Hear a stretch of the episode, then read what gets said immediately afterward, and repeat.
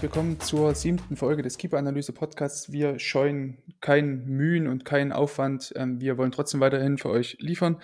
Johannes habe ich in die Winterferien im Weihnachtsurlaub geschickt. Der verwaltet noch ein bisschen. Stattdessen habe ich mir den Axel eingeladen. Nicht weniger fachkundig in diesem Thema. Ich würde sogar behaupten, noch weiter, äh, ja, noch auf einem höheren Level, würde ich fast sagen. Axel, grüß dich im vierten Anlauf jetzt endlich. Mal gucken, ob es klappt. Wir hoffen doch, dass es klappt. Hi Sascha, ich grüße dich. Ich äh, probiere natürlich Johannes so gut wie es geht ähm, zu, ähm, zu vertreten und äh, wir gucken mal, was dabei rauskommt, so nach, nach, nach unserer Aufnahmezeit. Ob wir das ganze Ding in, in die Tonne klopfen müssen oder ob tatsächlich was Cooles bei rauskommt, wovon ich doch ausgehe.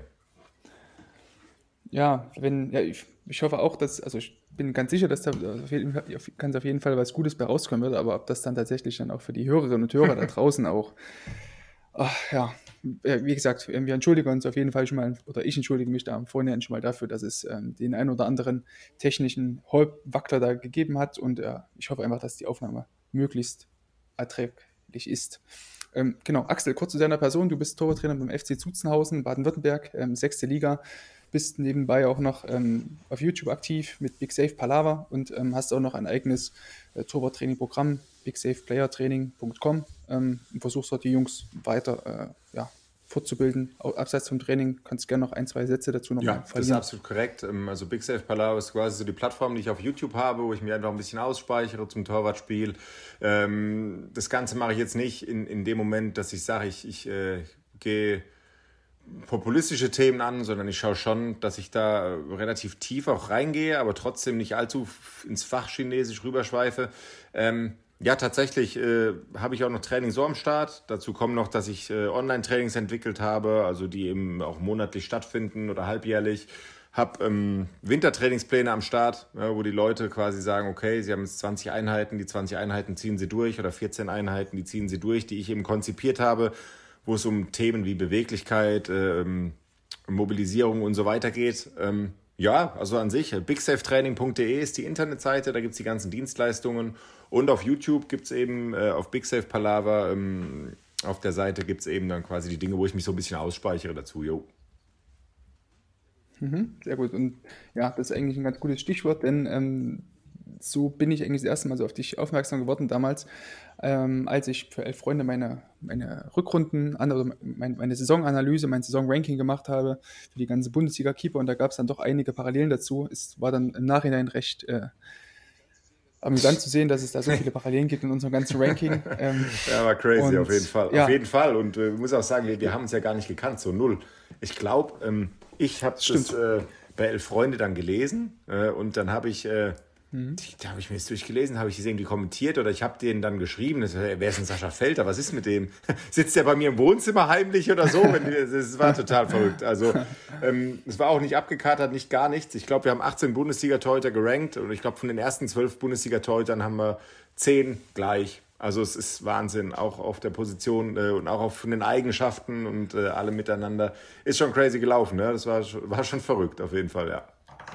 Absolut, ja. Ähm, dann würde ich sagen, wollen wir das Ganze jetzt auch nochmal in dieser heutigen Podcast-Episode einfach nochmal versuchen. Wer hätte das geahnt, jetzt zum, bei der vierten äh, Aufnahme mittlerweile, ähm, würde ich jetzt nicht groß äh, verwundern. Ähm, dennoch ähm, würde ich einfach sagen, wir versuchen uns einfach mal an so einem kleinen Hinrunden-Ranking für diese äh, aktuelle Bundesliga-Saison 2021, 2022.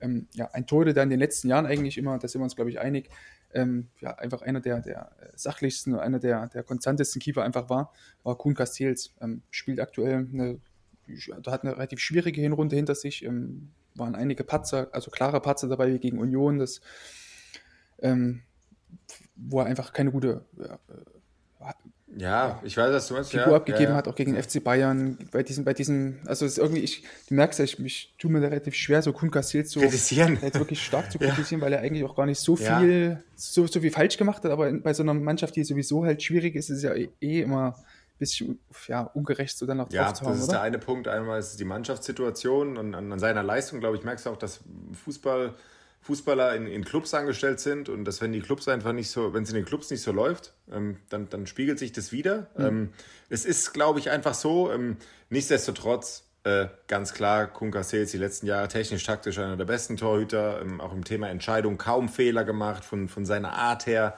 seltenst irgendwie so den Druck auf sich gelassen, zumindest äußerlich, hat er nie so gewirkt mhm. oder ganz selten so gewirkt. Und äh, entsprechend fällt es mir auch ganz, ganz schwer, ähm, irgendwie über Kuhn Castells ein, schlechtes Wort zu verlieren oder zu sagen, ähm, der passt mir in der und der Hinsicht nicht, weil ganz im Gegenteil, ähm, bin immer noch voll davon überzeugt, dass er wieder zurückkommt. Ne, ich weiß nicht, wie du das siehst, aber ich äh, bin fest davon überzeugt, dass Kuhn Castells sich gerade diesen einfachen Fehlern, die er gemacht hat, auch bewusst ist und das auch ab, abschütteln mhm. kann. Ähm, ja, was sagst du? Hm, ich bin ein bisschen zwiegespalten. Also einerseits denke ich schon, dass Castells, wie du schon sagst, technisch-taktisch ein absolut hohes Niveau hat. Also nicht erst seit äh, letzten Jahr, sondern eigentlich schon so die letzten drei Jahre ist er eigentlich schon so, also kann man ihn locker so zu der Top 5 äh, ja. in ja. der Bundesliga zählen. So muss er sich auch nicht vor, vor irgendwie Manu Neuer oder irgendwie groß verstecken oder, oder vor anderen Keepern. Deswegen ähm, würde ich ja schon sagen, dass er einfach sehr, sehr, also wir sprechen ja von einem sehr, sehr hohen Grundniveau. Allerdings ist bei Castells immer so, du weißt halt immer, was du kriegst. So ist immer seine ruhige, sachliche Art. Und ich glaube, gerade in so einer Mannschaft, die jetzt ohnehin schon sehr, sehr ähm, lange so diesen einzelnen, diesen einen Trott dort irgendwie hinlegt, seitdem Florian Kofeld dann auch wieder jetzt das Zepter übernommen hat und seitdem sie, glaube ich, sechs Spiele oder sowas in Folge mit Champions League verloren haben, gibt es dann auch von Castells halt immer oder keinen neuen ähm, Antrieb so von hinten. Also ich glaube, dass das auch für ihn so dieser ja. nächste Entwicklungsschritt sein kann, dass er da einfach ein bisschen äh, aggressiver von hinten kommuniziert vielleicht. Ja, kannst wieder, also, ja, ich, ich grätsche dir einfach mal voll rein und sage einfach, ey, du hast recht, absolut. Und ich weiß total, was du meinst, dass einfach dieser neue Impuls fehlt, den du von hinten raus ab und zu brauchst. Und das klingt jetzt absolut komisch, aber mhm. dass du halt einfach in so einer Spirale drin bist. Jetzt mal diesen Kofeld-Trainerwechsel hin mhm. oder her. Darüber will ich eigentlich gar nicht sprechen, weil das einfach viel zu strange ist, was da passiert ist, ähm, dass sie den verpflichtet haben. Ähm, mhm. Aber ich weiß genau, was du meinst. Aber ich hoffe doch nicht, dass es ihm auf die Füße fällt. So, auf, auf gar keinen Fall. Bitte nicht. Nee, das wäre ganz schlimm. Ich, äh, ich vertraue auf ihn zu 100 Prozent. Tatsächlich. Also ich sage, der kommt, der kommt zurück und äh, wird in der Rückrunde wieder liefern.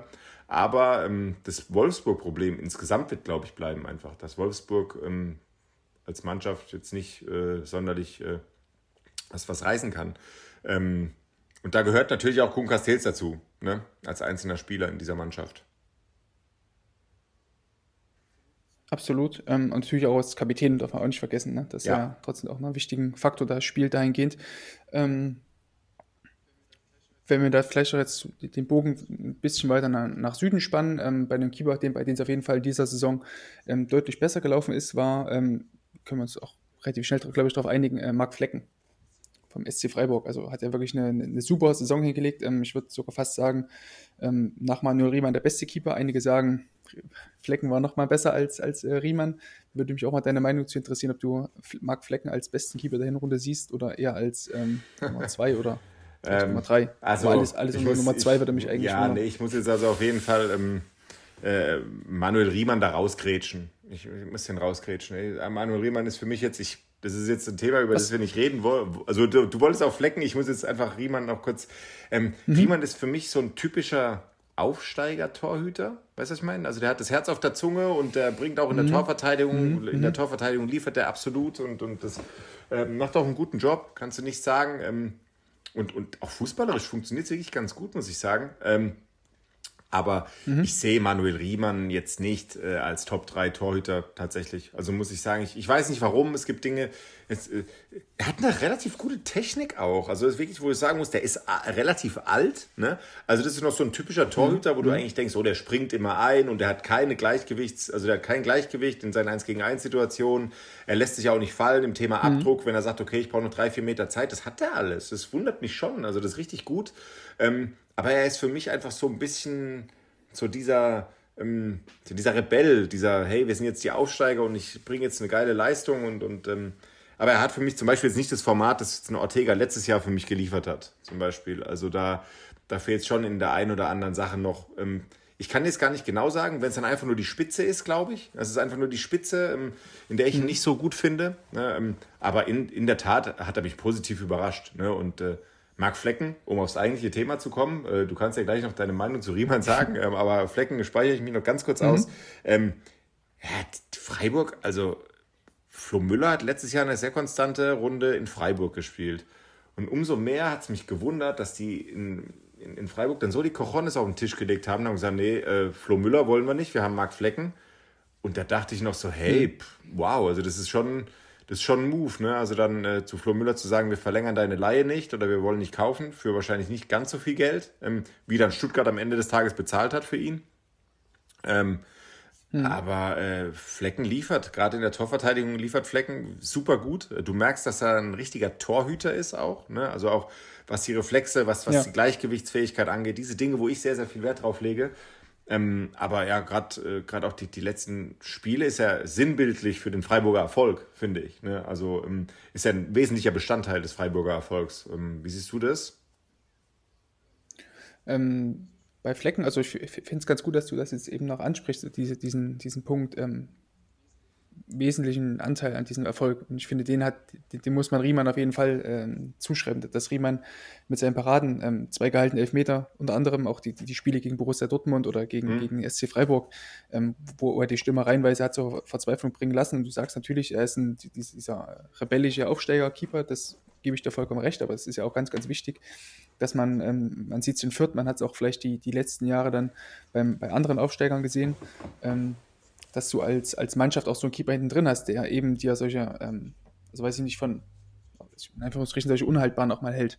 Ähm, finde ich einfach ganz, ganz wichtig. Und das würde ich Rehmann auch nicht unbedingt als äh, negativ äh, auslegen. Und ich finde halt immer, je wichtiger eben ein Keeper für die, für diese, für, für, für die eigene Mannschaft ist, ähm, umso höher sollte man auch ja. seine Leistungen ähm, irgendwie ja. mit, mit äh, bewerten. Deswegen sehe ich Riemann da noch ein bisschen vor Marc Flecken. Ähm, und Riemann hat sich im Vergleich zu Marc Flecken hm, natürlich einen ganz klaren Fehler geleistet gegen mhm. der Bielefeld, ja. gegen den direkten Abstiegskandidaten, das ist ganz klar. Ähm, muss er sich auch angreifen, aber den, den Nutzen, den, den die Mannschaft jetzt von, von Riemann hatte, ist, überwiegt natürlich ganz klar, müssen wir auch nicht drüber reden. Ähm, Marc Flecken, mh, hm, bin voll bei dir, technisch, taktisch auf einem, un, also auf einem unheimlich hohen Level. Das ist echt krass, wie Freiburg das hinbekommt. Ähm, Jahr für Jahr, ich, da können wir vielleicht gleich nochmal über Andi Kronberg reden und, und dessen Rolle in Freiburg ähm, wie, wie, man das Jahr für Jahr schafft. Ähm, ja, nach jedem Torhüterabgang, das ist Baumann, früher war Birki, Schwolo, dann immer den nächsten ja. nachzuziehen und eben, wie du sagtest, ähm, einen guten, gut aufgelegten Flo Müller dort ähm, zu sagen, geh mal lieber, wir haben eigentlich unseren Keeper mit, mit Marc Flecken, der jetzt eine komplizierte Verletzung hinter sich hatte, ähm, irgendwie Ellenbogenbruch oder was ja. das war, ähm, dann zu sagen, wir vertrauen dem jetzt vollkommen und gehen eigentlich ja nur mit ihm und glaube ich, Benjamin Uphoff ist glaube ich Nummer zwei äh, in die Saison äh, ja, das ist schon krass. Und dann, dass das Flecken dann auch noch so liefert. Ähm, und ja, ich finde ihn manchmal, ähm, in manchen Situationen hat man es gesehen, ähm, da fällt mir gerade dieses Tor gegen die TSG Hoffenheim ein. Ähm, das 1 zu 0 von David Raum. Oh nee. Oh mhm. nee. Ja, ja, ja, seh, sprich, sprich. Mhm. Ähm, Finde ich das Flecken manchmal ähnlich wie Ortega vielleicht ähm, zu sehr das 1 gegen 1 sucht und zu sehr rausrückt ohne jetzt exakt diese Szene ähm, den, den Mark Flecken da äh, angreifen zu wollen, aber ich finde, manchmal ist er dazu mhm. zu aggressiv und will da mhm. manchmal zu viel. Also nur, nur mal ja. vielleicht auch Castells zurückgezogen. Castells bin ich mir sicher oder Peter Gulaschi, die werden in der Szene, während die am ersten Pfosten stehen. Ja, aber warte mal, das sehe ich auch so. Ja, das, viel, viel ich, das, das, sehe ich auch so. Mhm. Aber erstmal, der Abschluss ist brutal. Das musst du halt einfach sagen. Also, was wäre passiert? Steht dann Meter das stimmt, tiefer. Ja. Das mhm. wäre perfekt abgeschlossen neben Kopf und Schulter. Ähm, den zieht er auch mit seinem linken mhm. Fuß. Ja ins lange Eck. Ist natürlich auch mhm. äh, sehr, sehr, männlich auf jeden Fall. War, war ein krasser Abschluss, ne? musst du schon sagen. Ne? Es, mhm. ähm, ähm, ich weiß, dass du meinst, dass er halt über dem Pfosten rausschiebt. Ich finde, er, er schiebt aber nicht zu sehr über dem Pfosten raus. Ähm, ich habe halt immer ein Problem. Ich finde es mhm. gut, auf Pfostenhöhe zu stehen, wenn der Stürmer nicht unbedingt zu sehr den Weg zum Tor sucht. Aber wenn er halt schon wie David Raum dann eigentlich keinen Gegenspieler mehr vor sich hat und auch über diese Zone Richtung Tor kommt, finde ich es gar nicht so verwerflich, wenn er einen mhm. Meter drauf macht oder zwei. Ne? Und dass der Abschluss halt so heavy ist. Ähm, also ich finde es zum Beispiel, Flecken kannst du nicht vergleichen mit dem Giekewitz zum Beispiel, der immer eins gegen eins Situationen provozieren will. Ne? Ja, der probiert an der 16er Ecke ja, eins gegen eins Situationen zu provozieren. Das, das würde ich auch gar nicht sagen. Ähm, sondern ich finde es in dem Moment, fand ich es nicht verwerflich. Ich finde, es war ein brutales Tor. Natürlich dreht er weg, aber mhm. er denkt halt, er setzt sein linkes Knie ab, weil der Links, weil Linksfuß auch geschossen hat, sodass er quasi das kurze Eck zumachen mhm. kann. Ne? Ähm, ja. dadurch geht der Oberkörper ein bisschen mit vor. Ich habe mir das Tor gerade vorhin durch Zufall nochmal angeschaut. Ähm, und äh, ja, also mhm. ich weiß, was du meinst. Voll und ganz, aber in der Szene, ähm, auch wenn ich nicht viele Spiele von Flecken dieses Jahr so zu 100% gesehen habe, ähm, in der Szene war es, glaube ich, schon, schon schwierig. Ne? Also da, da, ähm, aber ich weiß, was du meinst. Ne? Also, dass er nicht drüber schiebt, sondern dass er mhm. tief bleibt, so nach dem Motto, hey, das Tor wird für dich auch nicht kleiner. Ich habe einfach nur mehr Zeit zu reagieren, wenn du jetzt über die Seite kommst. Verstehe ich schon absolut. Mhm. Ne? Ähm, aber habe auch mit meinem Torhüter im Verein da immer schon so Diskussionen, wo der dann einfach sagt, ey, lass mich doch ein bisschen draufschieben. Und ich sage, okay, dann schieb halt, schieb. Ja? Und äh, damit ist er mhm, mhm. gut klar, kommt er gut klar und, und das, ich habe auch den Gedanken, habe ich auch im Kopf, ja, also so wie ich schon gesagt hatte. Aber ich weiß, was du meinst, ja, tatsächlich. Mhm, genau, und ich finde halt solche Fehler oder wie in Anführungsstrichen Fehler, ne, ähm, sieht, da hat, habe ich bei Riemann in der Hinrunde, kann mich auch täuschen, falls ich irgendwas vergessen habe, aber ich kann mich an keine Situation erinnern, in der Riemann nicht on point seine Position im 1 gegen 1 hatte. Also eben wenn er das 1 gegen 1 gesucht hat, dann war es immer so, dass quasi eigentlich mit dem, mit dem nächsten Kontakt war dann eigentlich immer, sobald der Stürmer sich den Ball in den Strafraum gelegt hat, war der nächste Kontakt dann eigentlich immer ein Schuss, weil Riemann sich schon so weit vorgeschoben hat, dass der Stürmer gar keine andere Wahl hatte, als zu schießen. Also ein Vorbeilegen wäre nicht mehr möglich gewesen, weil Riemann schon so nah mhm. einfach dran war. Mhm. Ähm, aber kann auch sein, dass ich da jetzt äh, Flecken ein bisschen Unrecht tue. Und wie du schon sagst, ist eine, also wir, wir, sprechen einfach über ein sehr hohes Niveau. Und das ins, spricht auch für Flecken, dass man. Ja, da insgesamt finde ich es brutal schwer, was wir hier machen. Ne? Also wir reden ja hier tatsächlich mhm. über ein Torhüter zu beurteilen anhand einer Sportschau-Zusammenfassung äh, ist natürlich immer brutal. Also wir, wir schauen uns ja jetzt tatsächlich nur diese Sachen an, die auch tatsächlich in der Zusammenfassung kommen. Normalerweise musst du dir die Einzelspiele anschauen, ne, weil er ganz viel geile Aktionen von einem Torhüter es nicht ja. mal im Ansatz in so eine Sportschau-Zusammenfassung schaffen, weil sie einfach, weil ein zweites Tor verteidigt wird, also weißt du, weil dieses, weil ein Querpass verteidigt wird, mhm. weil er mhm. relativ hoch steht oder irgendwie sowas. Ähm, entsprechend schwierig finde ich es auch, da so ein Gesamturteil zu, zu ähm, mir zu bilden, persönlich, jetzt auch über Flecken, auch wenn mhm. ich gesehen habe, hey, mhm. geile Paraden. Für Paraden ist ein Torhüter mhm. da in der Bundesliga, das muss er können. Ne? Das stimmt, ähm, ja. Was halt, mhm. was halt dann der Unterschied ist, diese Paraden konstant ähm, zu bringen und, und die Leistungen konstant zu bringen, diese Fehlerlosigkeit und so weiter. Ähm, aber mhm. ganz klar, äh, Flecken spielt eine super, spielt eine super Hinrunde und äh, ich sehe ihn auch in den Top, Top 3, in den Top 4. Ähm, und jetzt, wo du das 1 gegen 1 angesprochen hast, ähm, will ich jetzt direkt, ich, ich mache jetzt einfach mal das Zepter, ich nehme das Zepter in die Hand und gehe geh auf, gern, äh, geh auf äh, Olli Baumann, ähm, den wir ähm, jetzt auch die letzten Spiele gesehen haben, der mit richtig vielen Block-Lang-Situationen, also mit, mit, auch mit Absolut. natürlich mhm. auch Harakiri-Dinger dabei gewesen, wo er so, ein, so, eine Doppelaktion hat, die mega gut kommt. Ja. Ähm, aber gerade nochmal äh, da richtig einen raushaut und auch mit Teil, wie wir gerade schon gesprochen haben, des, des Aufschwungs ist ne, in, in Hoffenheim weil er auch nicht unbedingt Siege rettet, aber Punkte auf jeden Fall safe. Ne? Also das ist schon krass, auch Elfmeter gehalten gegen Freiburg und so weiter. Ich glaube, die letzten fünf, sechs Spiele waren Baumann-Spiele auf jeden Fall. Das war richtig, richtig gut mhm. und da hat er brutal geliefert. Ne? Mhm.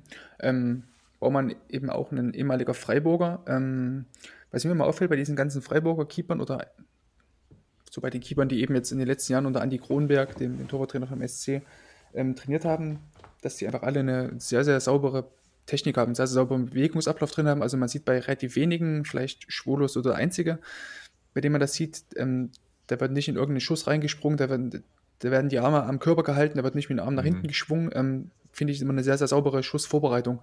Ähm, hast du da irgendwie Einblicke in das, in das Training von Andi Kronberg? Ich weiß, du hattest auch mal einen, einen, äh, einen Interview-Podcast mit äh, Flo Müller, als er damals auch in Freiburg mhm. war oder eben den Sommer, als er dann wieder mhm. zurückgewechselt ist äh, nach. Äh, ne? ähm, hast du da Einblicke, ob da explizit ja. drauf geachtet wird oder generell das Torwarttraining? Ja, also erstmal habe ich äh, Flo Miller schon gefragt gehabt. Ähm, äh, was, was, ich, mir ist es ja auch aufgefallen, ne? einerseits. Ne? Mhm. Andererseits darfst du das Ganze natürlich auch nicht zu hoch hängen, ne? Sascha, weil ähm, Bürki war ein Jahr dort. Ne? Also ein Jahr war der dort, mhm. der war ja nicht länger dort. Und, und äh, ähm, der Punkt ist jetzt auch, Flecken ist jetzt auch nicht allzu lange dort im Betrieb dort. Ne? Aber natürlich musst du sagen, Jahr für mhm. Jahr machen die brutale Arbeit. Kronenberg nicht für umsonst beim DFB. Ähm, und wenn du jetzt natürlich einen Flo Müller fragst, oder was ich auch getan habe, was ist denn jetzt das Besondere an Andy Kronenberg? Ne?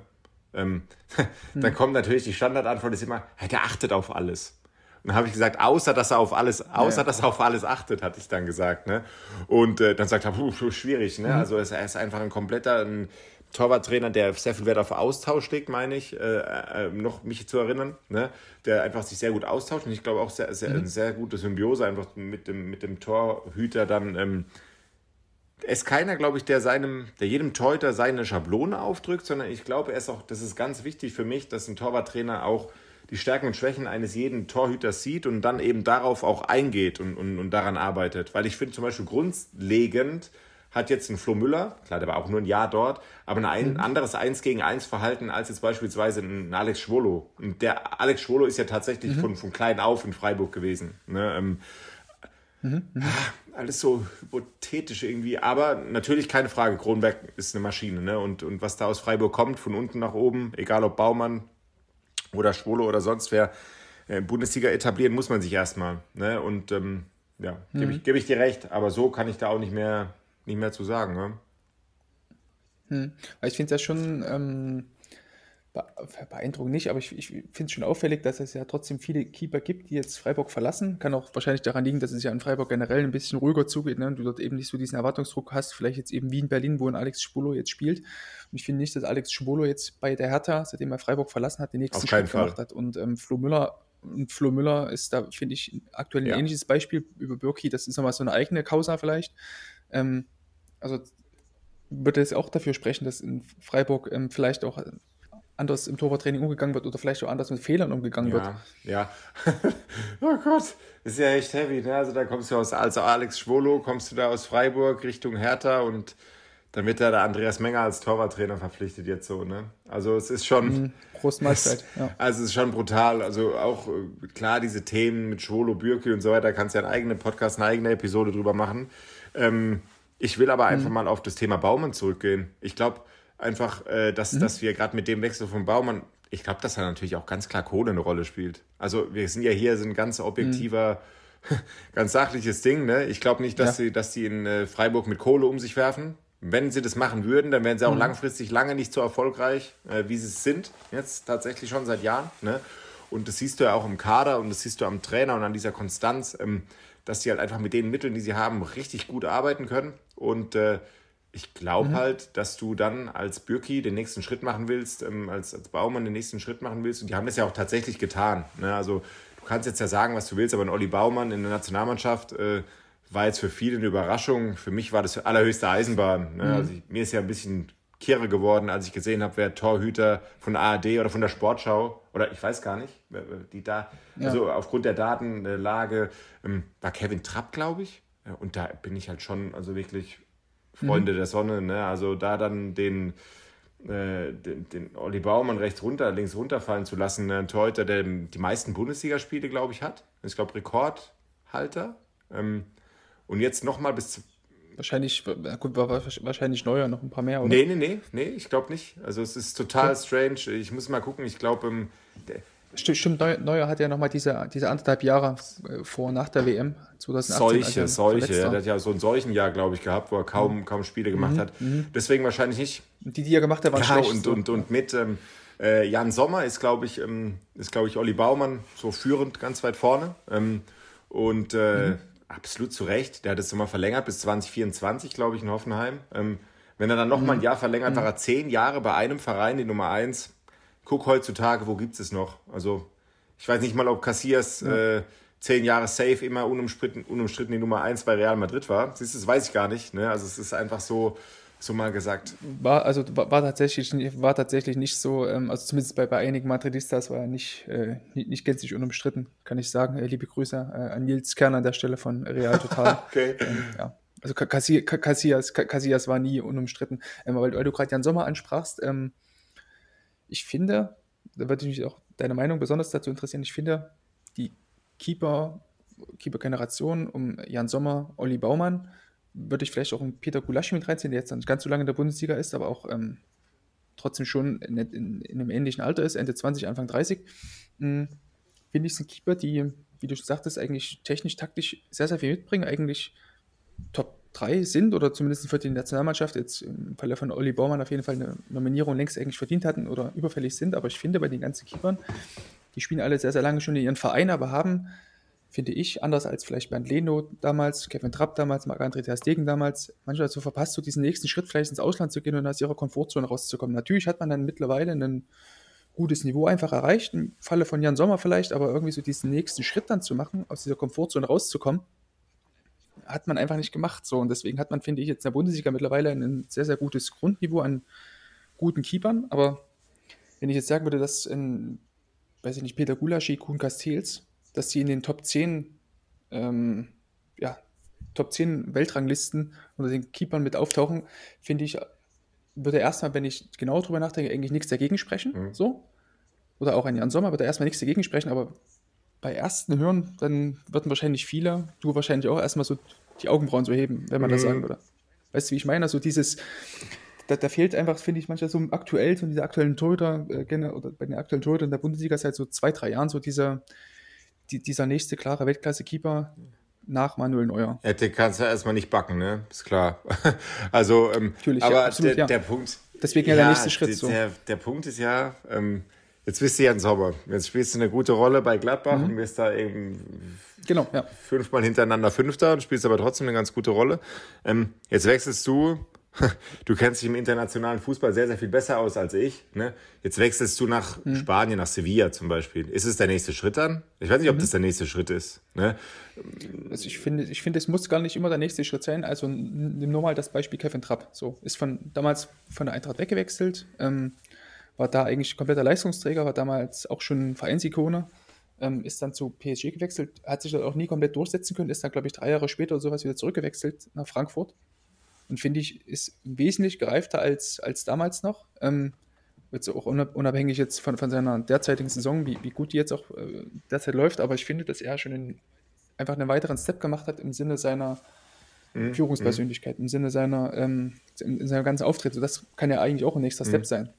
Weißt du, und das einfach diese Erfahrung im Ausland sammeln, auch in Bernd Leno jetzt bei, beim FC Arsenal, der, der wird jetzt wahrscheinlich auch im nächsten ein, zwei Transferfenster dann wieder ähm, äh, wechseln. So bei Arsenal wird er keine Zukunft haben, weil dann Aaron Ramsdale eben als, als Keeper äh, äh, die Nummer eins ist. Also ja, ich ja, weiß, was du meinst. Also quasi, dass, äh, dass, du, dass es nicht nur darum geht, den nächsten Schritt zu gehen, sondern auch mal einen Schritt zur Seite zu gehen, ne? um dann am Ende den, um dann vielleicht einen davon, zu können, ja. zu machen. Äh, also erstmal, ich gebe dir recht, diese äh, Anfang 30er Generation, ist ja dieser ganze Haufen da an sehr guten, an sehr guten Torhütern. Ne? Das sind ja. ja wirklich sehr gute Torhüter, die alles mitbringen, also die, die technisch, taktisch top ausgebildet sind. Diese, diese Lücken zu früher hast du nicht mehr, die sind fußballerisch top ausgebildet, die können mit mhm. rechts und mit links kicken, unter Druck auch ein Spiel aufbauen und so weiter. Äh, fast alle. Es gibt auch Torhüter in der Bundesliga, die machen es mhm. nicht, die können es nicht, die brauchen es auch nicht. Es gibt auch manche, die brauchen es nicht. Ne? Aber ähm, gerade so die Anfang 30er, und das sind ja die, die, jetzt schon, die du jetzt schon aufgezählt hast, sind auch mit Schuld daran, dass ja kein, kein Torhüter auch überhaupt mehr die Chance bekommt, in die Bundesliga mhm. zu treten und dort äh, sich beweisen zu können. Ne? Ähm, und äh, ich glaube, Weltklasse-Torhüter merkst du mit 23, 22, 23, merkst du das schon, ne? dass, da, dass da was entstehen kann, mhm. was außerordentlich ist. Ne? Und ähm, dazu hast du dann natürlich die fehlenden U23-Mannschaften in der Zwischenzeit, ne? weil jeder, äh, jeder Hansel mhm. meldet seine U23 ab. Wenn du jetzt schaust, ähm, ist jetzt ein bisschen off-topic, aber Manuel Neuer oder, oder, oder wie sie alle heißen, alle, ne, haben alle U23 gespielt, als sie noch U19 ja, als sie noch U19 hätten spielen können, einfach um sich an mhm. den, äh, den nächsten Step zu gewöhnen. Ne? Und wenn du jetzt schaust, ähm, also bei der Eintracht spielt jetzt keiner U23, also in Frankfurt, oder ganz, mhm. ganz viele andere Mannschaften auch, ne? Äh, Leverkusen zum Beispiel, das ist ja das beste Beispiel. Leverkusen, ähm, die haben den besten Torhüter der letzten Jahre, ähm, also Mitte der letzten Jahre, Bernd Leno von der zweiten Mannschaft von Stuttgart verpflichtet. Ne? Und selbst melden Klar, sie ihre ja, eigene ja. zweite Mannschaft ab, aus Kostengründen. Ne? Zahlen aber dann keine Ahnung, wie viel x Millionen für Bernd Leno aus der zweiten Mannschaft von Stuttgart. Ne? Ähm, nee, aber was ich damit sagen will, ist einfach, die, die Torhüter sind schon relativ, relativ perfekt für dieses Leistungslevel, ne, auf dem wir uns in der Bundesliga befinden. Mhm. Und ich sag's dir jetzt mal ganz ehrlich, wenn du dich wohlfühlst in einem Verein und wenn du denkst, dass durch Trainerwechsel immer wieder ein neuer Impuls kommt und durch neue Spieler und, und durch die Ziele, die sich ein Verein neu setzt. Auch Olli Baumann hat auf einmal Champions League gespielt mit Hoffenheim. Ne?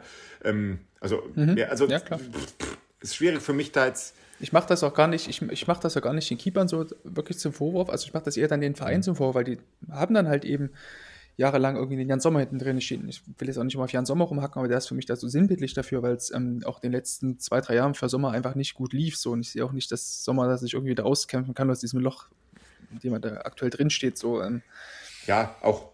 Das, ja, ja also, gerade wenn du jetzt. Wo, wo, willst du halt irgendwann anfangen, wenn du halt die ganze Zeit, also die, die Bundesliga-Keeper derzeit sind halt einfach alt. Wir haben halt einfach ein sehr, sehr altes ähm, Keeper, Bundesliga-Keeperfeld so, ähm, auch an ähm, nicht deutschen Bundesliga-Torhütern so. Also ich habe letztens Statistik angeguckt, in der Saison 2011, 2012 hatte die Bundesliga nur zwei ausländische Stammkeeper, das waren Benaldi und Robny. So.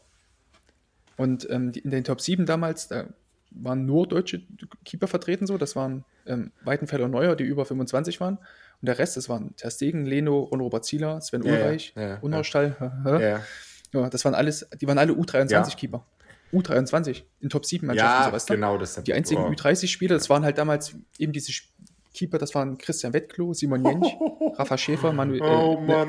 Also nur damit du weißt, was damals so rumgesprungen ist. Deswegen würde ich auf jeden Fall. Ist, äh, es ist schon klar. So, so, ähnlich. Aber würde ich auf jeden Fall insofern recht geben, was du vorhin sagtest, dass mittlerweile so die, ähm, die, die Keepers schon ein sehr, sehr gutes Level einfach haben und einfach alle ganz gut kicken können, die jetzt so 30 sind, nicht wie vor zehn Jahren, ähm, dass dann Simon Jensch da rumsprang. Ne?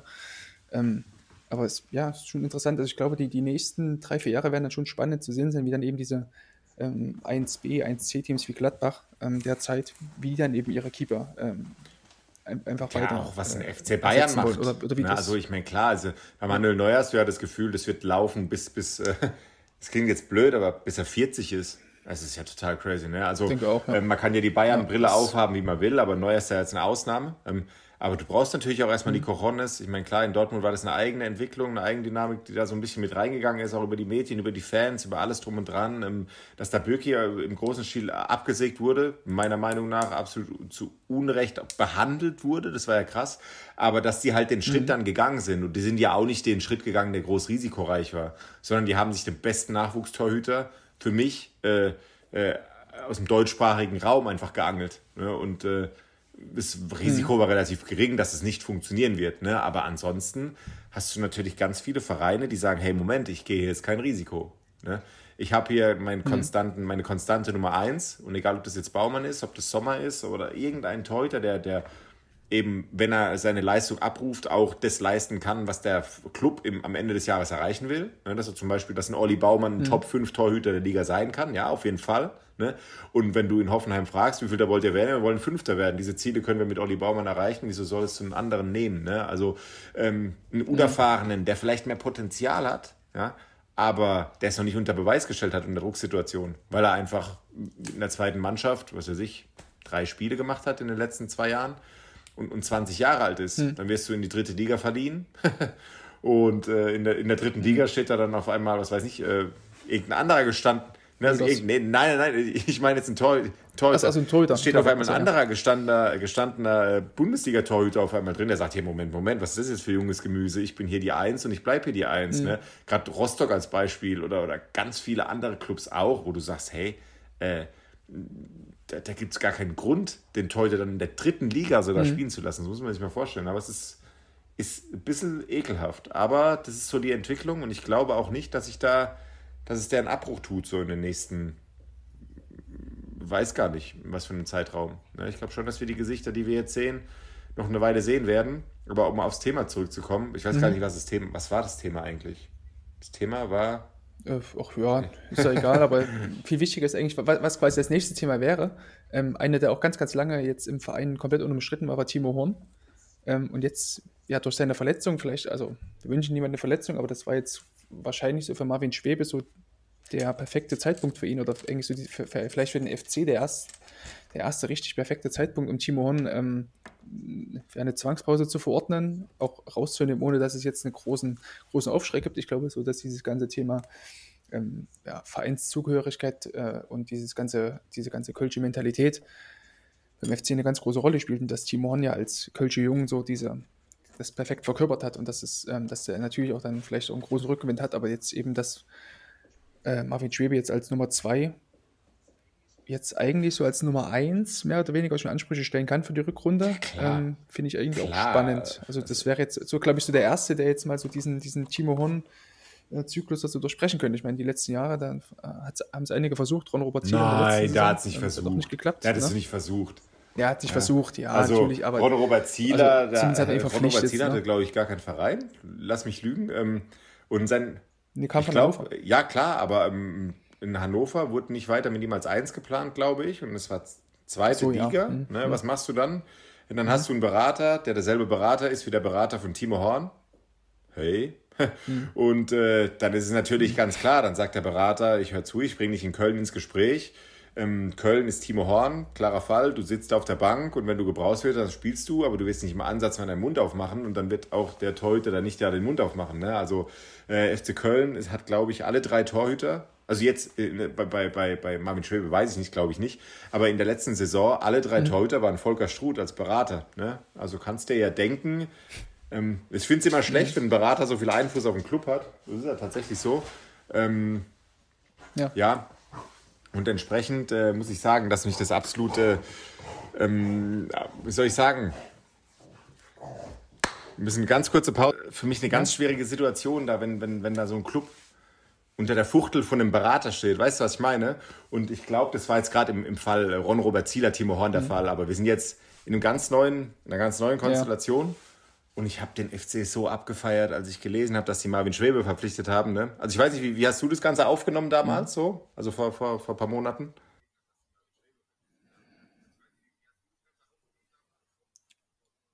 Naja, also ich war erst recht relativ skeptisch, weil ich dachte, ja, jetzt kommt da wieder so ein, so ein, so ein Glücksritter, der sich schon mal versucht, ne, und der dann halt leider nicht mehr das, ähm, die, die nötigen Rückhalt bekommt, so vom Verein und vielleicht auch vom Umfeld. Ähm, ja, und wie ich eingangs schon sagte, ich glaube, das kam ähm, sowohl Timo Horn auch mal ganz gut, dass er jetzt auch mal frei hat, weil der hat eigentlich seit, ähm, seitdem er damals sein Debüt 2012, 2013 der Saison ge gegeben hat, immer gespielt, immer durchgespielt, immer mindestens 30 Spiele gemacht.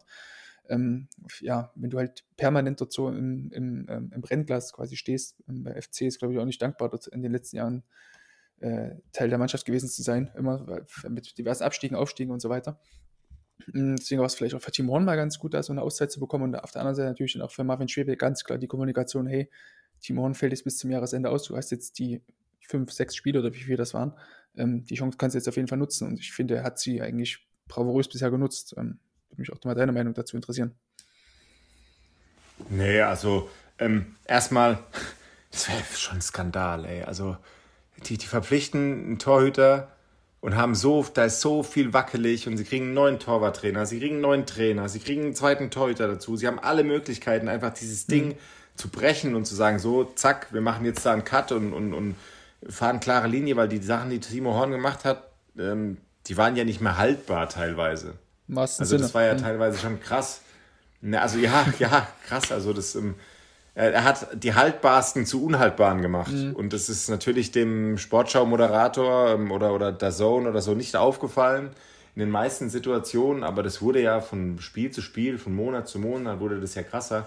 Und da habe ich echt gedacht, okay, krass, die holen jetzt einen Marvin Schwebe, der ist Meister geworden in, in, in Dänemark. Das ist der perfekte Moment jetzt, ähm, den nächsten Schritt zu gehen. Wir wieder mhm. beim nächsten Schritt sind. Äh, zurück äh, auch nach Hause, in Anführungszeichen, nach Deutschland. Ähm, und da war ich richtig sauer, als es nicht funktioniert hat. Ne? Mhm. Also als der nicht gespielt hat und, und äh, Klar, Timo Horn, muss ich sagen, hat sich gefangen. Ich weiß nicht, ob wir da einer Meinung sind, aber ich finde gerade im taktischen Bereich ja, hat sich Timo Horn absolut. wirklich gefangen der ist nicht mehr in den verrücktesten Distanzen und Zonen unterwegs, wo er gar nichts zu suchen hat. Also sein Navi ist nicht mehr falsch eingestellt gewesen, mhm. so, so richtig falsch eingestellt.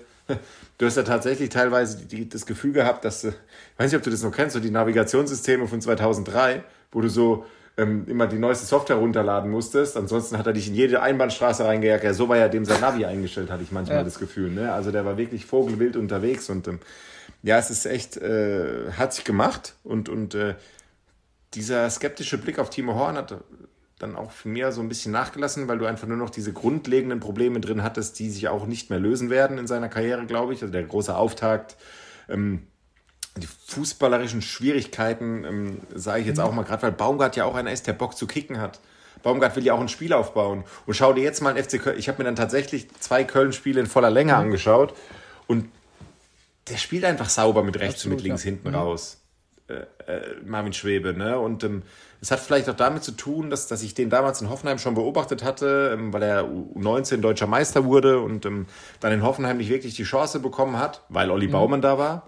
Frag mal Kun Castells oder Gregor Kobel, da war das einfach genauso. Mhm. Also die in Hoffenheim, die machen da schon die Sache ganz gut, glaube ich, was das angeht. Und, und ähm, ja, äh, es, da habe ich dann gedacht, okay, jetzt, jetzt kommt er zurück und jetzt, jetzt kriegt er, jetzt, jetzt wird er einen Vogel abschießen hier und wird auch liefern. Ne? Und ähm, die Spiele waren top. fand ich super geil. Also auch sehr ja. gelassen. Ruhigen also, Wenn du schon mhm. bedenkst, dass, dass du dass, dass du sagen, und hat auch wirklich Spiele auch nicht, auch, auch hier nicht die Spiele gewonnen, aber auf jeden Fall schon mal den einen oder anderen Punkt gewonnen und durch seine Ausstrahlung auf jeden Fall nachhaltigen Eindruck äh, hinterlassen. Ja. Sowohl in der eigenen Mannschaft, für die eigenen Vorderleute, sage ich jetzt einfach mal, als auch äh, für, für die Medienlandschaft, was glaube ich in Köln ganz wichtig ist. Du musst ja immer Muffen haben, dass du am nächsten Tag vom Express überrollt wirst, mhm. ne? wenn du da mal ähm, nicht Timo Horn heißt. Ja, aber äh, der, der Punkt ist schon, dass ich finde, dass, dass die das richtig, äh, richtig gut angenommen haben jetzt auch ne, mit, mit, äh, äh mit Marvin Schwebe und ich bin zu 100 Prozent davon überzeugt, dass der jetzt auch die Eins bleiben wird. Also alles andere, also alles andere, weiß nicht, dann, dann blockiere ich den, den, den Insta-Kanal vom ersten FC Köln. Ne? Wenn, wenn, mehr bleibt mir nicht übrig, mehr, mehr, mehr Einfluss habe ich nicht, um den irgendwie eins reinzuwürgen. Ja. Wenn, wenn Schwebe nicht die Eins bleiben sollte, wäre für mich absolut ähm, äh, wäre für mich absolut untragbar, wenn die wieder zurückwechseln. Aber man weiß nie, dort, dort passieren verrückte ja, Sachen teilweise. Ne? FC, ihr habt es hier zum ersten Mal gehört. Ähm, wir, können, wir können die Drohung nur aussprechen, mehr können wir jetzt hier nicht machen. Ähm, was ihr dann daraus macht, lieber, lieber erste FC Köln, ist euch überlassen, aber hiermit ist die Drohung ausgesprochen. Stellt ihr Marvin Schwebe nicht zum nächsten Spieler wieder ins Tor, ähm, entfolgt euch Axel auf Instagram. So ist es halt. Müssen wir halt auch mal die. Ko ich melde, ich, vielleicht auch eine Meldung, okay. so, da kannst du okay. ja auch melden. Dann, da würde ich mich anschließen. da würde ich mich einfach hier mit anschließen an der Stelle. Ähm, ja, da muss, es müssen auch irgendwann auch mal Konsequenzen gezogen werden, äh, lieber FC. Deswegen an der Stelle überlegt euch gut, wie es dann am ersten ja, Spieltag richtig. der Rückrunde richtig. aussehen wird. Ähm, ja. Dann würde ich sagen, nachdem wir jetzt so positiv auch über Marvin Schwebe geredet haben, lass uns da mal über einen reden, bei dem es nicht so gut lief, um quasi mal wieder down to earth zu kommen. Rafa Gikiewicz, wir hatten es vorhin mal schon mal kurz angesprochen. Ähm, ich finde, Gikiewicz war auch in der letzten Saison, auch, oder auch in dem Jahr schon zuvor, als er bei Union das erste ähm, Bundesliga-Jahr eigentlich gespielt hat. Ganz, ganz wichtiger Faktor bei den ganzen ähm, Klassenerhalten. Ähm, und hat einfach seine Mannschaft mit seiner Art und Weise zu spielen. Also Gikiewicz ist ja jetzt kein Keeper, der, der jetzt hinten raus den, den sauberen Flachpass spielt oder sich aktiv im, im Spielaufbau beteiligt, sondern ist ja eigentlich eher der Keeper, der dir halt mit irgendwelchen verrückten Paraden den, den, Punkt oder den Sieg sichert. Ähm, und so Harakiri-Dinger, genau, so genau, die halt, ja, die halt genau, so, ja, ja, so 50, 50 oder so 40, 60 ausgehen können, aber die halt dann trotzdem immer zu seinen Gunsten löst. So. Ja, diese Saison ist halt leider so, du hast es vorhin schon mal angesprochen, der sucht halt viel zu oft, wir hatten es auch hier schon im Podcast etliche Male angesprochen, viel zu oft irgendwie so als 1 gegen 1 und das, da bestätigt sich irgendwie so ein bisschen das, was ich befürchtet hatte, dass, dass Gikiewicz dadurch so, ja, sich selber immer das Leben komplett schwer macht. Also sucht viel zu früh das 1 gegen 1, schiebt eigentlich immer drauf. Das, das, also das eine Tor gegen VfL Bochum durch von Sebastian Polter, das 1 zu 0, da schießt Polter per Direktabschluss Tunnel, der ihn an, an der 16er Kante so, das hat dazu eine mhm, einzige mhm, Situation mhm. äh, ähm, hervorgerufen. Müssen wir auch gar nicht groß drüber reden. Ähm, würde mich auch mal als äh, deine Meinung interessieren, wie du das im Torwarttraining kommunizierst. Ähm, machst du das mal, das machst du wahrscheinlich dann auch über Videoanalyse? Macht ihr das in der sechsten Liga schon?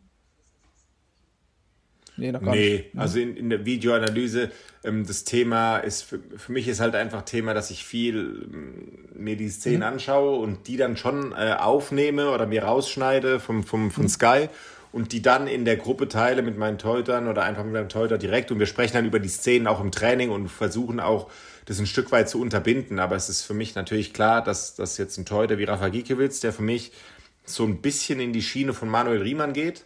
Er ist eine mhm. Persönlichkeit, er trägt sein Herz auf der Zunge, er kann mit, mit krassen Paraden in der Torverteidigung, kann er dir wirklich auch ein richtiger Fels in der Brandung mhm. sein, ja, als, gerade als, als, als Mannschaft, die unten drin steht.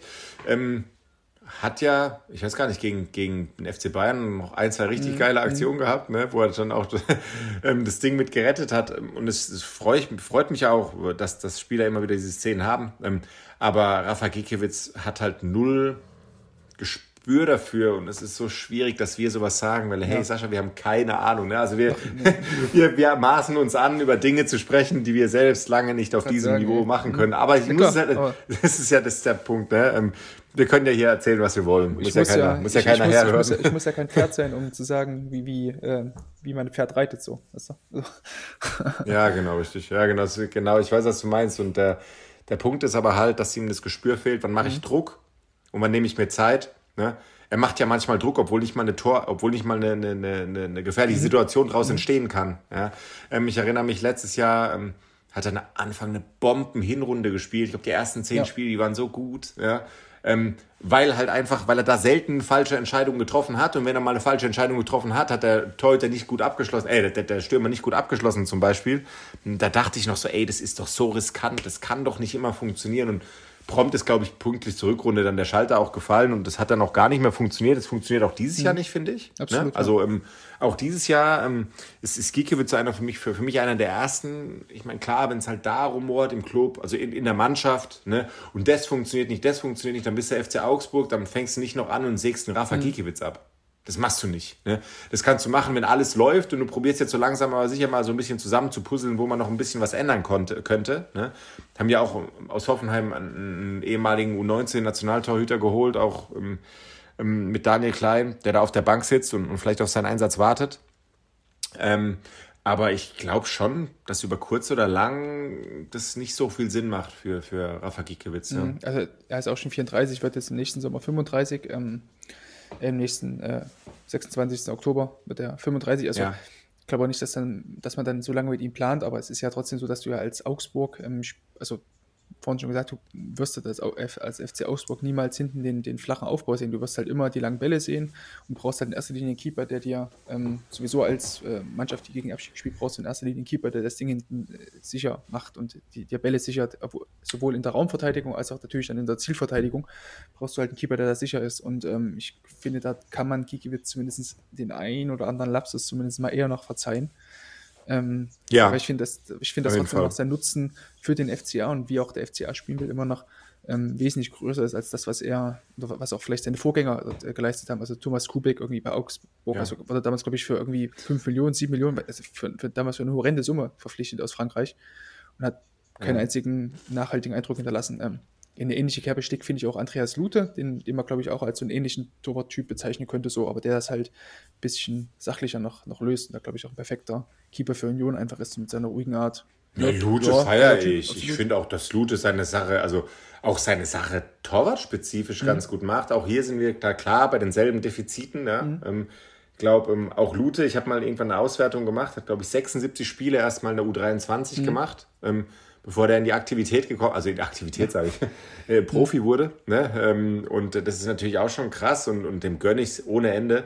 Ich finde, er ist sehr viel sachlicher als jetzt beispielsweise ein Gikiewicz, ne? von seiner Art, Art zu spielen ne? und, und ähm, ähm, Entsprechend ist Lute für mich jetzt nicht so der Giekewitz, aber ich gebe dir auch recht, dass es äh, oftmals beim FC Augsburg nicht das Gelbe mhm. vom Ei war. Und jetzt bin ich schon fast dabei, einfach zu sagen, hey, ist das jetzt vielleicht ein Verein, das dem einen oder anderen Torhüter auch nicht so einfach macht. Ne? Weil du hast ja vielleicht, klar, du holst einen Kubek, du hast dann einen Lute und so weiter mhm. und so weiter. Die, es gibt ja immer wieder diese, wie soll ich sagen, diese, ähm, diese Phänomene, dass auf einmal ein Spieler wechselt den Verein, auf einmal funktioniert es mhm. nicht mhm. mehr. Ne? Und ähm, ich finde halt beim FC Augsburg ist es so, dass du, ich finde nicht, dass du per se sagen kannst, die wollen nicht von hinten rausspielen. Du machst ja immer das, was du zur mhm. Verfügung hast. Also als guter Trainer ja. kommst du her und sagst, was für Material habe ich, mhm. wie kann ich mit dem Material am besten umgehen. Ne? Ich glaube, Bielefeld provoziert schon sehr mit den langen Bällen, weil die verdammt mhm. gefährlich sind mhm. von, von äh, Stefan Ortega. Es ist wirklich ein probates Mittel, um auch Torchancen und Tore zu mhm. generieren, ähm, äh, zu kreieren. Ähm, aber ich sag mal so, wenn du jetzt halt hinten einen drinstehen hast, wie Rafa Gikiewicz, fängst du jetzt an, dass du dem das Kicken beibringst. Also, klingt mhm. blöd, aber dass du jetzt einfach sagst, okay, wenn, wenn der Gegner im Ballbesitz ist, bist du top. Aber wenn wir im Ballbesitz sind, musst du auch noch top werden. Fängst du das jetzt bei einem 34-, 35-Jährigen mhm. an?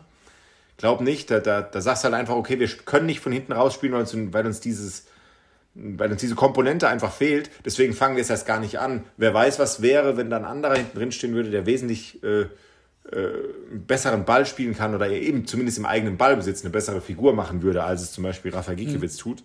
Ähm, ja, aber auch hier gefährlich, Sascha, für uns, ne, dass wir das so, weil ich bin jetzt wieder bei der Sportschau-Zusammenfassung. So, ja, ne? Ich, ich habe also die, die Saison tatsächlich weißt du, also andere Augsburg-Spiel schon mal gesehen, auch in den letzten Jahren, auch ob, ob, das unter Heiko Herrlich war, das waren grauenhafte Spiele und das waren die okay. letzten Jahre immer Augsburg äh, von dieser Spielweise, also halt ganz, ganz oft die langen Bälle, so ein Zweifel Niederlechner davon drin, ähm, damals auch vielleicht Marco Richter, der auch mhm. dann jetzt bei Hertha mittlerweile spielt und so, das, ja, mhm. war auch nicht immer das Gelbe von Ei, ähm, das muss ich auch sagen, auch ähnlich bei Union Berlin. Ich muss aber sagen, dass in Andreas Lute trotz seines fortgeschrittenen Alters auch immer noch gut macht. Also er ist jetzt nicht auf dem fußballerischen Niveau eines Frederik Renault. Da, da, hat man ganz klar so diese, diese Unterschiede gesehen, wenn, wenn, wenn die mit, ja. mit Renault in der Conference League gespielt haben.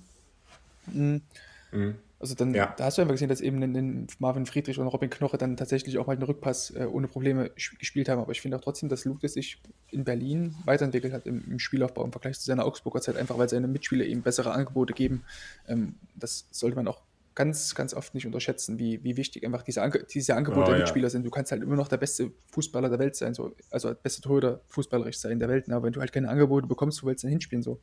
Ich finde auch zum Beispiel, dass Ron Robert Zieler ja. ein Riesenfußballer ist, so mit Ball am Fuß, aber wenn du okay. halt äh, mhm. keine Vorderleute hast oder nur Leute hast, die die Bälle lang kloppen oder die, die Bälle gar nicht erst haben wollen, dann kannst du halt noch so gute die wollen sie ja nicht haben, das ist ja auch mhm. das Problem. Das ist ja schon so ein Kreisliga-Problem. Ja, genau. ne? Du gehst ja auf den Kreisliga-Sportplatz und da hast du dann zwei Dinge. Ja, das ist, der kann super Fußball spielen, kriegst mhm. du dann gesagt von einem Torhüter.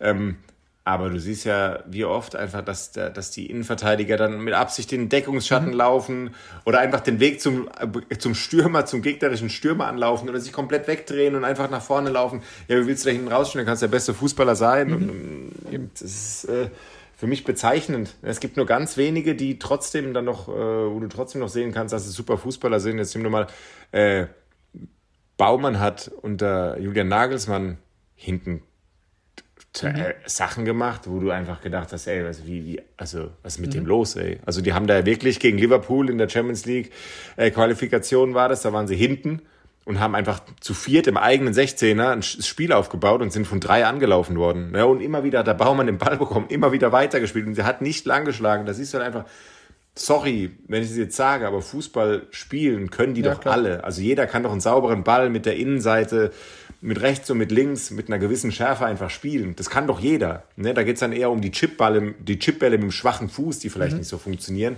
Aber Spielaufbau ist für mich ganz klar ein Mannschaftsthema. Mhm. Ja, es ist natürlich gibt es den einen oder anderen, der ähm, höhere Affinität im Bereich Spielaufbau oder Ball am Fuß hat oder auch sich frei mhm. zu laufen. Ne?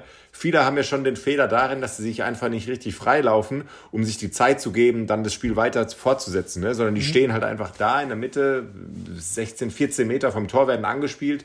Wenn sie sich fünf Meter nach rechts hätten fallen lassen, hätten sie sehr viel mehr Zeit gehabt, fünf Meter mehr Zeit gehabt vom äh, gegnerischen Stürmer beispielsweise, einen sinnvollen Ball zu spielen. Aber nee, dann stehen sie da und sind quasi schon tot, wenn sie den Ball verarbeiten. Wie sie ihn verarbeiten. Tausend Sachen, die da mit einspielen. Und ähm, ich glaube halt tatsächlich, kicken können mhm. die schon. Ähm, die meisten. Aber auf Bundesliga-Niveau siehst ist halt nochmal ein anderes ja. Thema. Da ist der Dampf halt nochmal ein ganz anderer, wenn du da sinnvoll angelaufen wirst von zwei oder drei Spielern, ja, als, als wenn das in der Kreisliga jetzt mhm. passiert, ne? Oder in der Landesliga. Ich finde, das kann man nochmal ganz gut sehen, ob ein Keeper wirklich ähm, fußballerisch sehr, sehr gut ist und auch taktisch gutes Verständnis im, im eigenen Ballbesitz hat, ähm, an der Anzahl der Kontakte, die er braucht und wohin auch der erste Kontakt geht, den, den er macht. So. Wenn er einen Rückpass bekommt, ob der Ball dann vom Gegner weggenommen wird, aber dann sich mehr Zeit verschafft durch seine Ballmitnahme. Also bei Manu Neuer siehst du, wie gesagt, Manu Neuer ist aber ein gutes Beispiel, sollte man auch nicht als Maßstab nehmen, aber ähm, ich finde, bei ihm sieht man immer, egal ob es 1-0 steht für, für, für die Bayern, ob es 0 zu 1 gegen die Bayern steht, ob da niemand im Stadion ist oder ob da 80.000 gegen ihn pfeift, so, du siehst halt immer, der nimmt halt immer den Ball super mit dem ersten Kontakt, mit dem zweiten Kontakt spielt er den Ball halt immer, so, egal, egal, also man sieht eigentlich nie, dass er mehr als zwei Kontakte braucht, so. Drei Kontakte ist ja wirklich schon die, die absolute ähm, die absolute Ausnahme. Also das ja.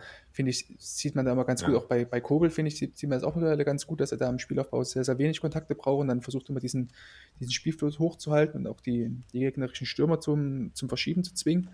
Mm, das mhm. finde ich ist vielleicht, wenn man eben ähm, diese, diese fußballerischen Fähigkeiten von Torhütern in der Bundesliga so an solchen einfachen Sachen festmachen will, ähm, mhm. dann am ehesten daran, glaube ich sehr viel eher als an dem gespielten mhm. Ball dann tatsächlich, weil Bälle spielen können die schon. Je nachdem, also wie gesagt, wo laufen sie hin? Äh, wie stehen sie? Also wie offen stehen sie dem Ganzen gegenüber, um sinnvoll auch den ersten Kontakt dann sinnvoll auch zu nutzen in, in eine richtige Richtung. Ich habe da mal ein Video gemacht, ähm, ich habe mal ein Video auf, auf Big Safe Palaver gemacht, wo ich mich nur dem Thema Spieleröffnung mhm. ähm, äh, sag ich mal, gewidmet habe. Und auch da muss ich sagen, dass mir auch ganz viel erstmal aufgefallen ist, während ich das Video gemacht habe, was da einfach alles die Bestandteile sind und wenn ich jetzt mit meinen Kreisliga-Skills, in Anführungszeichen fußballerisch, dann jetzt auch mal in der Verbandsliga im Abschlusstraining einfach ins Tor muss oder so im kleinen Spielfeld, habe ich aber schon gemerkt, dass mir ganz viele theoretische Sachen in der Praxis mega viel helfen. Ja, einfach, wo laufe ich hin, wo lege ich mir den Ball hin ähm, und so weiter. Wo, wo, schaue ich, also wo könnte mir der Ball zurückgespielt werden, welchen könnte ich als übernächstes anspielen und so. Es ist ganz viele Sachen, ähm, ja, die damit einspielen. Ja, und äh, ich habe nur einen linken Fuß. Ich habe keinen rechten Fuß. Rechts funktioniert ja gar nichts. Ne? Also rechts funktioniert nee, rechts funktioniert gar nichts. Weißt du, und trotzdem mit einem Fuß kriege ich es dann gebacken, mhm. irgendwie das Ganze, wenn man so ein paar Sachen verinnerlicht, ne, das dann richtig umzusetzen. Aber es kommt halt auch immer darauf an, wenn, wenn, der, wenn der eigene Trainer sagt, nee, ähm, ich lege da keinen Wert drauf, Spieleröffnung, wieso soll ich es dann als Torwarttrainer mhm. trainieren? Ne? Also wieso soll ich dann als Torwarttrainer hergehen und sagen, hey, ich will trotzdem, dass du ein besserer Fußballer mhm. Nee, da komme ich auch selbst im Profibereich, komme ich doch da dann her und sage, okay, nee, ich, ich mache jetzt nichts mit Spieleröffnung. Wir machen lieber zehn Situationen mehr Abdruck oder zehn Situationen mehr, was weiß ich, Entscheidung oder irgendwie sowas in die Richtung. Von daher schon nachvollziehbar irgendwie für mich, dass sich diese Torhüter dann auch in diesen Mannschaften nicht wirklich weiterentwickeln. Mhm. Ne? Absolut. Aber, aber, aber Köln hast du gesehen, Köln, hat, Köln spielt ja. hinten raus. Köln spielt auch sinnvoll hinten raus. Die verlagern auch komplett über den Schwebe hinten auf die andere Seite, der überspielt ohne Probleme mit beiden Füßen, mit richtig viel Dampf, die Innenverteidiger und so weiter. Ähm, spielt auch mal scharf in die Mitte rein. Also, das kann jetzt nichts sagen. Ne? Also ich finde es schon, äh, du musst halt manche Sachen auch vielleicht manchmal mhm. machen, Ne? Auch wenn es Risiko ja, hoch klar. ist. Ja, muss klar. Also das sind halt die Sachen, die, die man, sage ich ja auch mal zu meinen Torhütern, ähm, manche Sachen muss man einfach machen. So, du kannst halt nicht trainieren, dass du durch, durch zwei Stürmer hindurch im Pass spielst oder so oder jetzt einen Ball außerhalb des 16 abfängst. Das kannst du halt nie im Torwarttraining trainieren. Das kannst du halt bestenfalls mal noch im, im Mannschaftsabschlussspiel trainieren, aber dort eigentlich auch nur bedingt mhm. so, weil du hast ja auch nicht die Distanzen wie im richtigen Spiel. So, das sind halt Sachen, die musst du halt einfach leider Gottes einfach trainieren. So. Ja, das finde ich ist ein guter Punkt. Ähm, muss man einfach machen. So. Das geht ja, ja nicht das anders. Ist, das ist so eine Anekdote ist einfach, wir haben unser, also ich habe einen fußballerisch extrem guten Torhüter bei mir in der Mannschaft und wir hatten ein Pokalspiel gegen Waldhof Mannheim. Und wie jeder weiß, spielen die eine sehr gute Rolle in der dritten Liga. Und wir hatten aber auch einen brutal guten Lauf in unserer Liga. Also das klingt jetzt blöd, es ist immer noch vier Ligen Unterschied oder so, ne? Also und äh, ähm, oder drei Ligen Unterschied. Und wir haben trotzdem gesagt, hey, wenn heute, wenn irgendwann, dann heute, ne? Und ähm, dann haben wir und ich war wirklich draußen gestanden und, und wie gesagt, fußballerisch Timo top. Und dann hat er einfach in den ersten vier Kontakten hat er zweimal aufgezogen. Und ich habe noch gedacht, ey, hier sind 1500 Leute. Oder hör auf mit dieser Aufzieherei, ne? Und das war halt einfach verrückt. Und, und, und dann hat er wieder zwei Bälle normal gespielt. Ich glaube, es ist auch ganz einfach ganz wichtig, diese zu differenzieren, zu sagen, hey, ich, ich, dass du einfach dein eigenes Ding, deinen eigenen, wie soll ich sagen, deinen eigenen Horizont variabler machst, dass du nicht einfach aufziehst, den nächsten, den nächsten ziehst du nicht auf, dann ziehst du mal wieder auf, dann ziehst du, und dann war es tatsächlich so, dass er angelaufen wird. Von Boyamba ist er angelaufen worden. Wirklich ein sehr mhm. guter Außenstürmer in der dritten Liga. Und er schreit ihn einfach an: zieh doch auf, zieh doch auf. Und ich dachte, hey, komm bitte jetzt, mach das nicht. ja, und, und er zieht einfach wieder auf. Er zieht wirklich zum dritten Mal in sechs Situationen mhm. auf. Ne? Ähm, ich sag, da fehlt dir halt einfach, du brauchst auch manchmal einfach dieses Gespür, wann kannst du es, wann kannst du es nicht. Ähm, einfach, da geht es nicht drum ums Aufziehen, sondern da geht es darum, wann spiele ich einen Chipball, wann spiele ich ihn vielleicht nicht, wann nehme ich mir noch einen Kontakt mehr. Das sind diese Sachen, wo du sagst, das kannst du mhm. nicht trainieren. Ne? Das kannst du nicht, das musst du einfach machen und das muss, da musst du einfach auch auf, auf, auf die Schnauze fallen, ähm, um daraus zu lernen, aber du musst es machen. Ja? Und äh, ich glaube jetzt nicht, dass ein Markus Weinz hier das momentan so geil fände, wenn jetzt Rafa Gikiewicz, um aufs Thema mhm. zurückzukommen, äh, mit dem Aufziehen anfängt, hinten raus, ne? und, und da in deren Situation ne, vielleicht doch irgendwie was passiert oder so. Ne? Mhm. Also das äh, glaube ich auch, dass da die Luft da oben im Profibereich so dünn ist, dass du da mal ganz schnell von weggehst von so crazy Ideen ne? und ähm, da dein Horizont lieber wieder so ein bisschen die Scheuklappen aufsetzt. Zumindest ja. das machen, was man kann, ne? Und sich selber da so ein Stück auch ja. äh, treu bleiben. Ja. Ähm, bin ich voll bei dir. Ähm, finde ich auch, das ist ein schönes, ein schönes Schlusswort ähm, für uns, ja, für diese Sendung einfach.